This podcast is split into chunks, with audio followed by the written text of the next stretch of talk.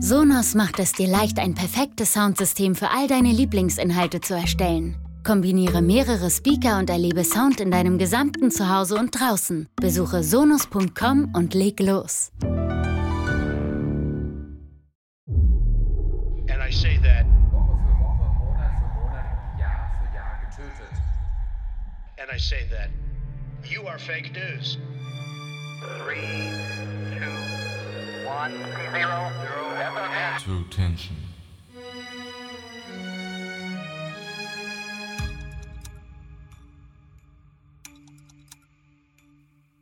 Plagen dich manchmal Albträume?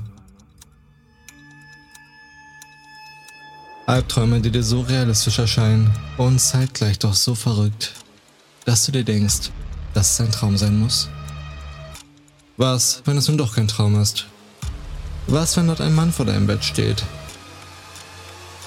Der sagt, aufwachen. Das ist ein Überfall. Was würdest du tun? Damit hallo zurück und herzlich willkommen, ihr Lieben, und schön, dass ihr nach den langen sechs Wochen wieder mit dabei seid. Für die, die neu in unsere Mitte gestoßen sind, mein Name ist Max, 27 Jahre alt und ich betreibe diesen Rückblick auf mittlerweile über 1000 Jahre Knast seit 20 Folgen. Und ja, ich weiß, sechs Wochen Pause und das unangekündigt sind eine lange Zeit. Ich weiß, ich war nicht nur kurz Zigaretten holen, hab euch keine gute Nachtgeschichten erzählt, hab euch nicht auf der Fahrt zur Arbeit begleitet oder wobei ihr den Podcast auch sonst so immer gehört habt. Ich war ehrlich gesagt total überwältigt, wie viele Nachrichten mich erreicht haben, ob ich mit dem Podcast aufgehört habe und ob es mir gut geht. Und wie die Folge euch schon mal zeigt, nein, ich höre nicht auf und erfreue mich auch sonst. Bester Gesundheit. Ihr könnt mir glauben, dass sich niemand mehr über diese Pause geärgert hat als ich selbst, jedoch fehlte mir beruflich bedingt ganz einfach die Zeit. Zudem ist mir aufgefallen, dass ich mittlerweile schon fast beunruhigend viel Zeit dem Thema True Crime widme und vielleicht erkennt sich ja einer in den folgenden Beispielen wieder. Erstens, mein Netflix scheint nur noch aus zwei Kategorien zu bestehen, True Crime und Sonstiges. Zweitens, mein Chef lobt mich in einer Videokonferenz, weil er während seines 20-minütigen Vortrags über Ideen zur Umsatzsteigerung das Funkeln und die Vertriebspower in meinem Blick gesehen hat. Und ich habe ihn einfach mal in dem Glauben gelassen und nicht gesagt, dass ich in Wirklichkeit nur sehr angestrengt über die Frage nachgedacht habe. Wer verdammt hat nun eigentlich Sarah ermordet?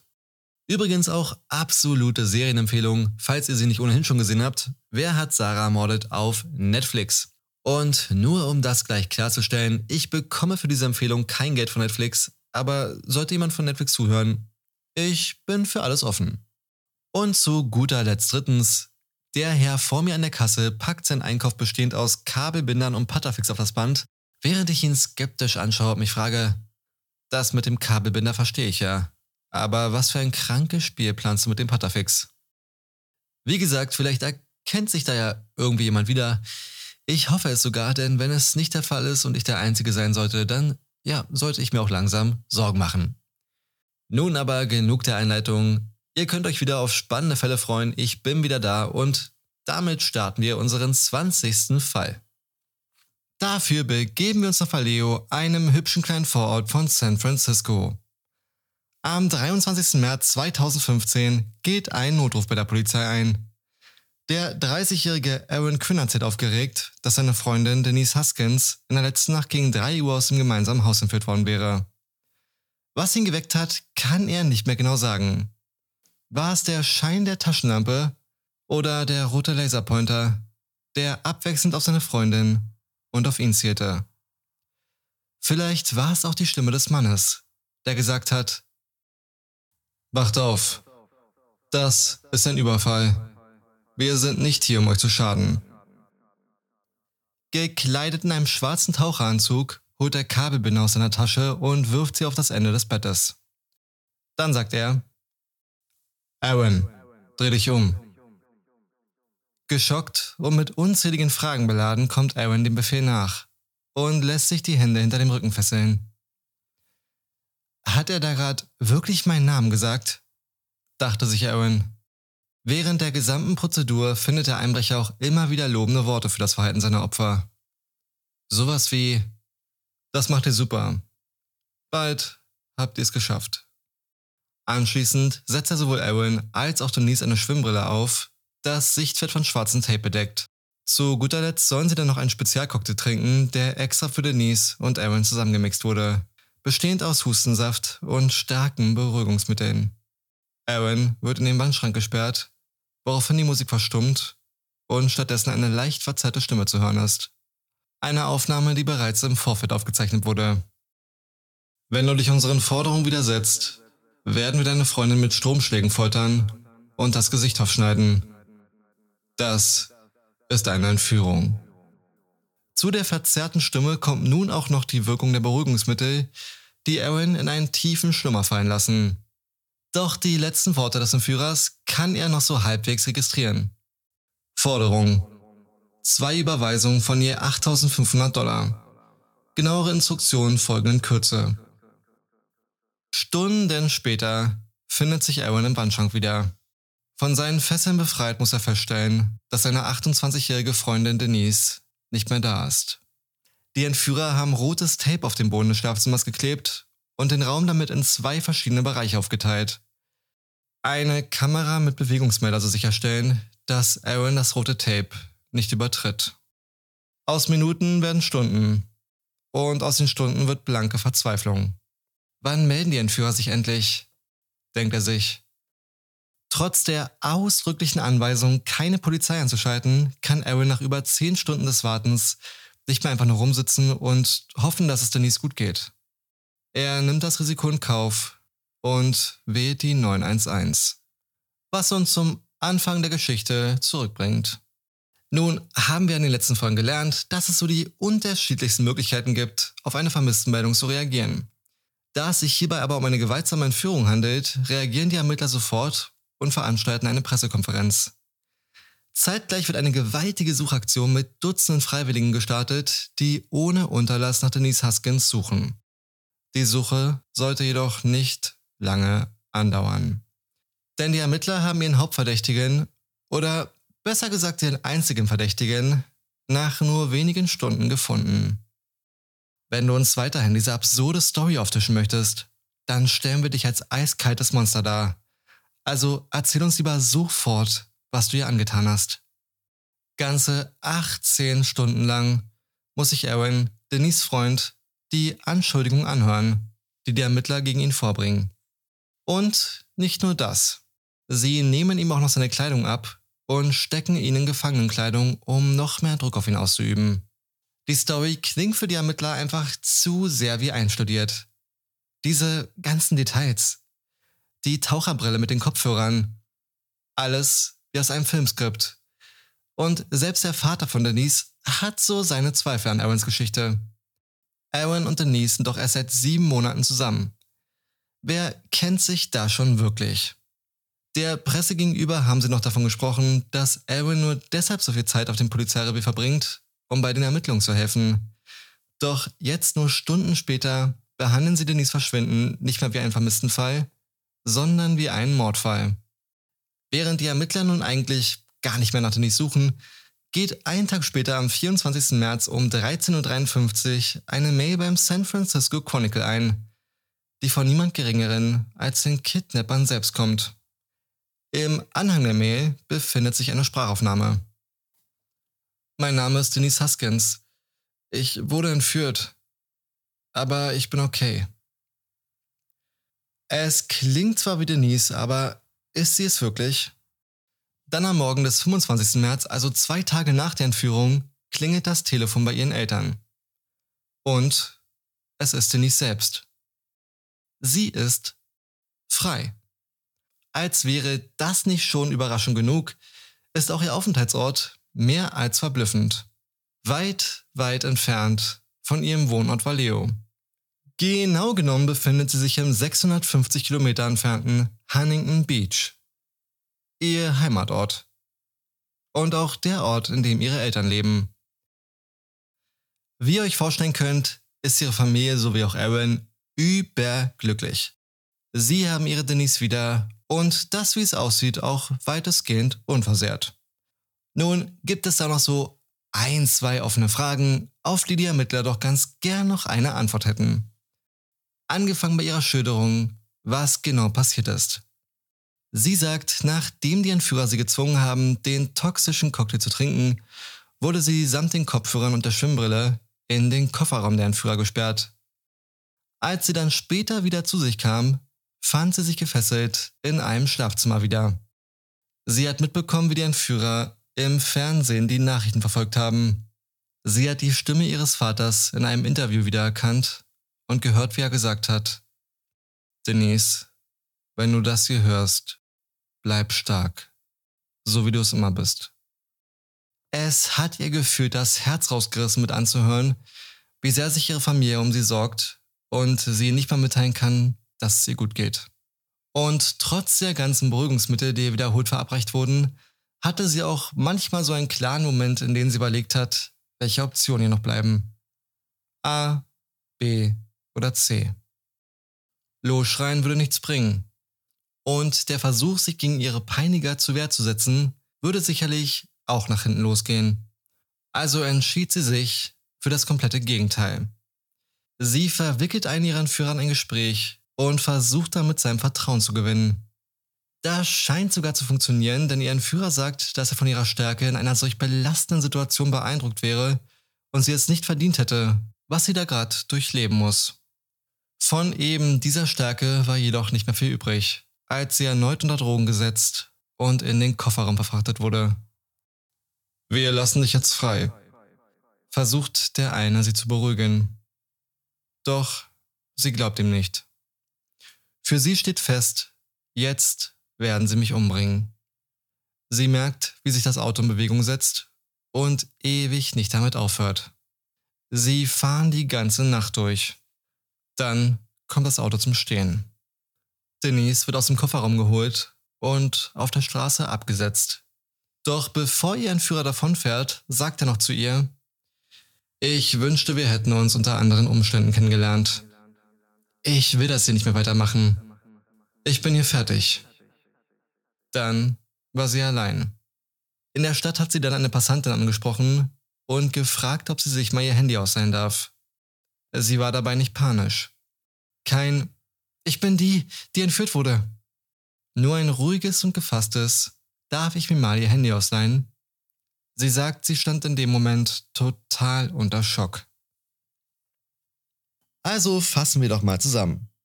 Wir haben eine Entführung mit zwielichten Gestalten, die mitten in der Nacht mit Hustensaft und Beruhigungsmitteln ihre Opfer betäuben, dann eine Kamera aufstellen, damit der Freund der Entführten nicht die Polizei rufen kann und zu einem Überfluss zwei Zahlungen von je 8500 Dollar fordern. Dann haben wir den Freund, der das Verbrechen meldet und dann selbst des Mordes an seiner Frau beschuldigt wird, bis diese dann aus heiterem Himmel 650 Kilometer entfernt in ihrer Heimatstadt wieder auftaucht. Was die Polizei davon hält, äußert sie noch am selben Abend, also am 25. März um 21.27 Uhr auf einer Pressekonferenz. Lieutenant Park tritt vor das Mikrofon und bezeichnet die Entführung von Denise Huskins als einen großen Schwindel. Er sagt, Denise Huskins und Aaron Quinn haben jegliche Kommunikation zu uns eingestellt. Das ist mehr als enttäuschend. Wir sind der Auffassung, dass sich das Paar sowohl bei den 40 Ermittlern, die im Einsatz waren, als auch bei der gesamten Bevölkerung entschuldigen müssen. Und tatsächlich hat Denise die Befragung abgebrochen, da ein anwesendes Familienmitglied, das sich sehr gut mit dem Rechtssystem auskennt, gesagt hat, werden Sie Frau Haskins nicht wie ein Opfer, sondern wie einen Täter befragen, dann sollte sie sich lieber auch wie ein Täter einen Anwalt nehmen. Das ganze Land sieht dabei zu, wie das Paar diskreditiert wird. Sie werden zum Hassobjekt und müssen nun auch noch mit einer Anklage rechnen. Die Ermittler sehen in dem Verschwinden Parallelen zu dem Film Gone Girl, der nur ein Jahr zuvor rauskam. Sie denken sich, vielleicht hat sie ja den Film gesehen und wollte sich auf dieselbe Weise an ihrem Freund für irgendwas rächen. Schon relativ auffällig, wie ich finde, wie häufig der Film für die Darstellung eines Verbrechens verwendet wird. Zuletzt erst in Folge 13 Gone Woman. Eine andere Theorie sieht beide als Täter, die das Ganze eingefädelt haben, um ins Reality-TV zu kommen. Mich lässt das Gefühl nicht los, dass die Polizei von Vallejo ein kleines Problem mit ihrem Fernsehkonsum hat. Erst kann das Verbrechen nicht stattgefunden haben, weil es zu sehr nach einem Filmskript klingt, Dann soll das Opfer die Handlung eines Thrillers nachgestellt haben und zu guter Letzt soll das alles nur dafür gut gewesen sein, um irgendwann bei sowas wie Sommerhaus der Stars mitzuwirken. Aber zugegeben ist es ziemlich auffällig, dass sie im Wohnort ihrer Eltern auftaucht, da Kidnapper bekanntlich eher selten als Taxiunternehmen fungieren, dass ihr Opfer 650 Kilometer weit fährt. Es gibt aber auch ein paar Personen, die dem jungen Paar glauben. Und die versuchen sich mit einer Mail für sie stark zu machen. Wieder mal ist es der San Francisco Chronicle, der diese Mail erhält. Darin steht, sie wurde gekidnappt. Die Geschichte stimmt. Wir haben das gemacht. Wir sind die Entführer. Im Anhang finden Sie Bilder, die das auch beweisen. Ein Bild zeigt einen weißen Mustang, der von den Kidnappern zuvor woanders gestohlen wurde. Dann ein Bild von dem Schlafzimmer, in dem die Kidnapper Denise gefangen halten.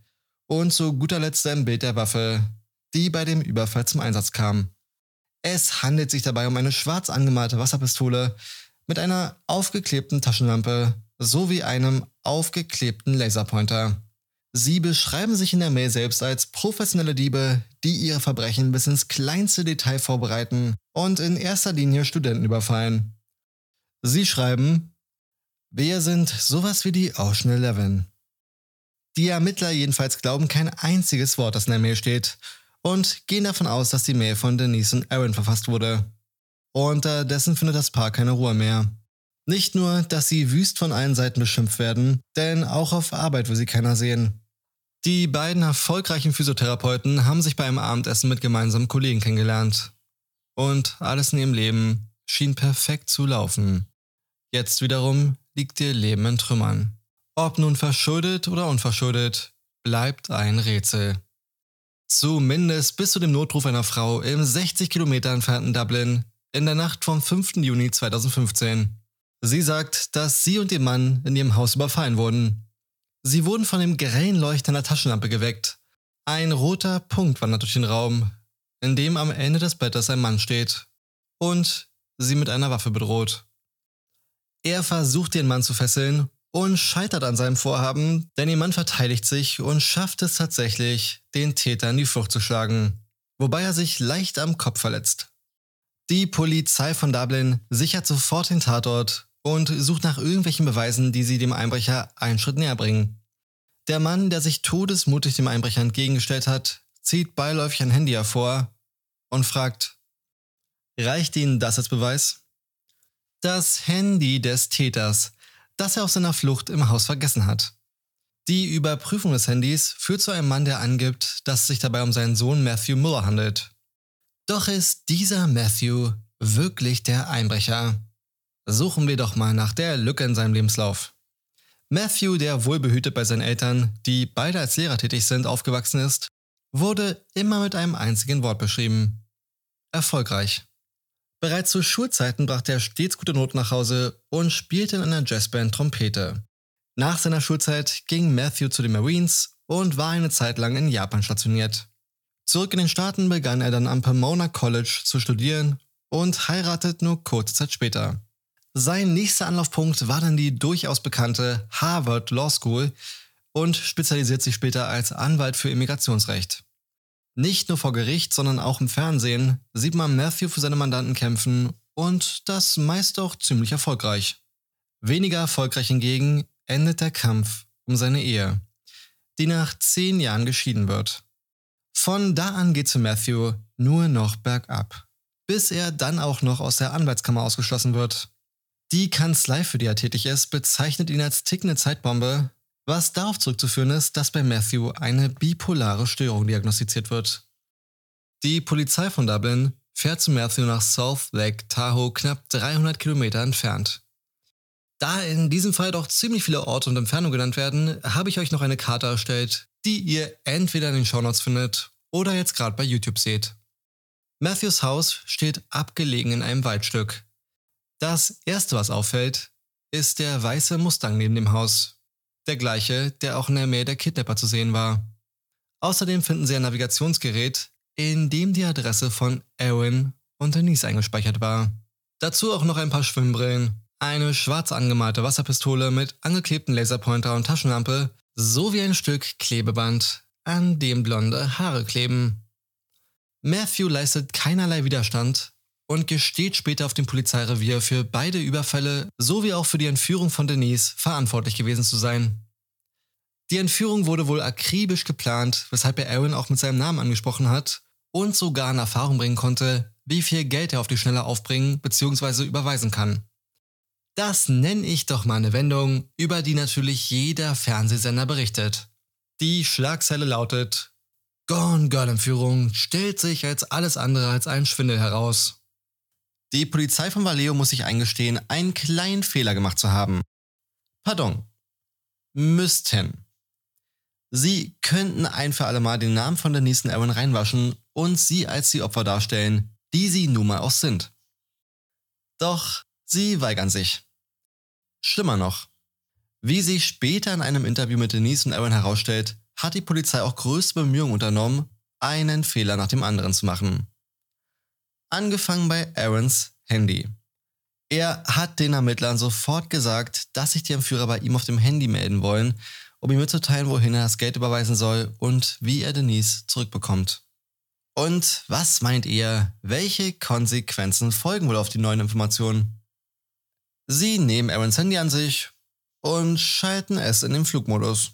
Also, ich finde die allein, allein die Vorstellung ist schon so verrückt. Da wendet man sich an die Polizei und weist explizit darauf hin, dass dieses Gerät die einzige Möglichkeit zu sein scheint, mit den Entführern irgendwie in Kontakt zu treten.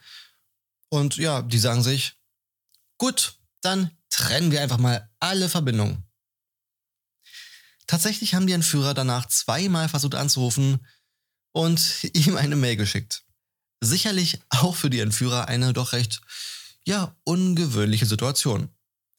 Theoretisch hätten sie dann ohne Probleme den Anruf zurückverfolgen können.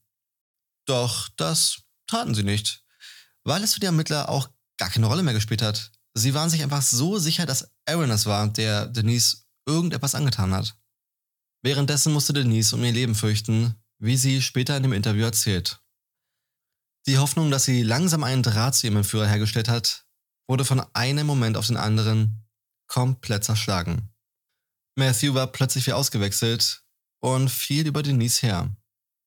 Nicht nur, dass er Denise vergewaltigt hat, er hat das Ganze auch gefilmt und sie dann nochmal vergewaltigt, weil ihm wohl die Aufnahmen der ersten Vergewaltigung nicht zugesagt haben. Begründung, du hattest deine Augen zu. Das müssen wir nochmal machen. Im Anschluss droht er Denise damit, das Video ins Internet zu stellen, sollte sie es wagen, der Polizei davon irgendwas zu erzählen. Deshalb erfährt man auch erst so spät davon. Schlussendlich kommt dann doch noch ein, ja, halbherziger Entschuldigungsbrief von der Polizei, in dem steht, dass es ihnen zwar leid tut, aber es jederzeit wieder ganz genauso handhaben würden. Auf eine öffentliche Entschuldigung warten Aaron und Denise bis heute. Wie sich im Nachhinein auch noch herausgestellt hat, kam es bereits im Jahr 2009 zu ähnlichen Fällen in der Umgebung, was ebenfalls Matthew zu verantworten haben soll. Zwei Jahre nach der Entführung wird der zu dem Zeitpunkt 39-jährige Matthew Müller zu einer Haftstrafe von 40 Jahren verurteilt. Eine Genugtuung für Denise, die noch immer mit schweren Schlafproblemen zu kämpfen hat. Für andere Schlaferholung. Für mich ein Trigger, sagt Denise. Das Leben, wie sie es kannten, hat in der Nacht aufgehört zu existieren. Auch in ihre Jobs führte kein Weg zurück, weshalb sie sich dazu entschieden haben, umzuziehen um nochmal ganz von vorne anzufangen. Zumindest finanziell müssen sich Denise und Aaron vorerst keine Sorgen machen, denn der Rufmord, den das Polizeirevier von Vallejo begangen hat, blieb nicht ganz ohne Folgen.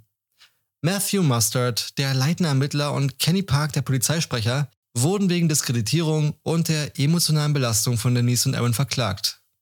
Das Polizeirevier von Vallejo und das Park konnten sich auf eine Schadensersatzzahlung von sage und schreibe 2,5 Millionen Dollar einigen, was ich für eine stolze, aber dennoch absolut angemessene Summe halte, wenn man bedenkt, was die beiden durchmachen mussten.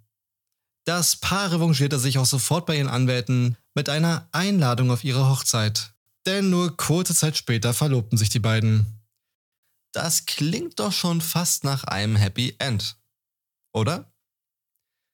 Naja, zumindest fast. Denn wenn ihr aufmerksam zugehört habt, sollte euch aufgefallen sein, dass immer von zwei Tätern die Rede war. Denise hat zwar nie einen zweiten Täter gesehen, aber das Paar ist davon überzeugt, noch Geräusche und Schritte im Rest des Hauses gehört zu haben, als ihm mit der Taschenlampe ins Gesicht geleuchtet wurde. Matthew selbst bestreitet, dass es einen zweiten Täter gibt. Doch sowohl im Haus als auch später bei Denise in Führung hat sie gehört, wie sich zwei Männer unterhalten haben und bedenkt man die E-Mails, ist auch dort immer von zwei Tätern die Rede. Doch, wie schon gesagt, Matthew bestreitet es. Ihr könnt auch schon mal gespannt sein auf unsere 21. Folge, denn da werden wir einen Fall behandeln, in dem wir zum allerersten Mal einen, naja, ihr hört ja dann. Bis dahin, passt auf euch auf, bleibt gesund und ich habe so das Gefühl, dass wir uns schon sehr, sehr bald wiederhören werden. And I say that Bis dann. you are fake news. Three, two, one, zero, zero. To tension.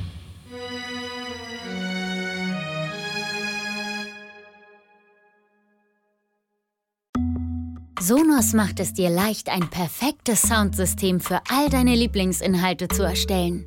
Kombiniere mehrere Speaker und erlebe Sound in deinem gesamten Zuhause und draußen. Spiele einen Film im Wohnzimmer ab, einen Podcast in der Küche und Musik auf der Terrasse. Oder hör überall dasselbe. Mit der Sonos-App kannst du alles mühelos steuern. Erfahre mehr auf sonos.com.